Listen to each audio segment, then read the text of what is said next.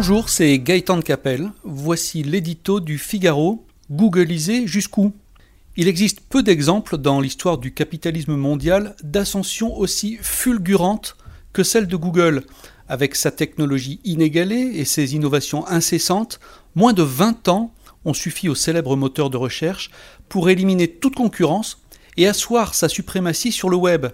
Insatiable, fort de sa position hégémonique, il capte aujourd'hui à son profit le plus fabuleux des trésors, celui que recherchent toutes les entreprises du monde, des milliards de données personnelles laissées par les internautes au fil de leur navigation.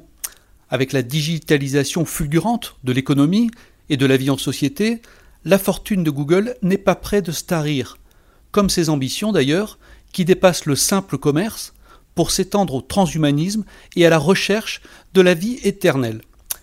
Jusqu'où les États laisseront-ils se développer cette hyperpuissance qui leur échappe et qui les défie? C'est la question désormais ouvertement posée, y compris aux États-Unis, où l'on célèbre habituellement l'entreprise et la réussite. De l'autre côté de l'Atlantique, la position ultra dominante de Google suscite à intervalles réguliers le même débat antitrust que celui qui avait conduit au démantèlement de la compagnie pétrolière Standard Oil voici 100 ans, ou plus récemment l'éclatement de l'opérateur de téléphone ATT. Alors si cette hypothèse paraît peu probable, la nécessité de réguler sérieusement les activités de Google et des GAFA en général ne prête plus à discussion. Longtemps aux abonnés absents, l'Europe se réveille enfin. Aiguillonnée par une commissaire danoise intrépide, elle s'est décidée à sanctionner les abus de position dominante de Google. À Bruxelles, le combat est engagé pour fiscaliser les bénéfices des GAFA.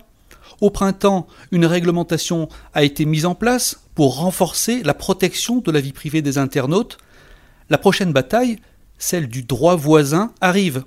Contraindre ou non les géants d'Internet à rémunérer les contenus produits par les éditeurs dont ils accaparent les revenus. Un véritable test sur la volonté d'émancipation de l'Europe.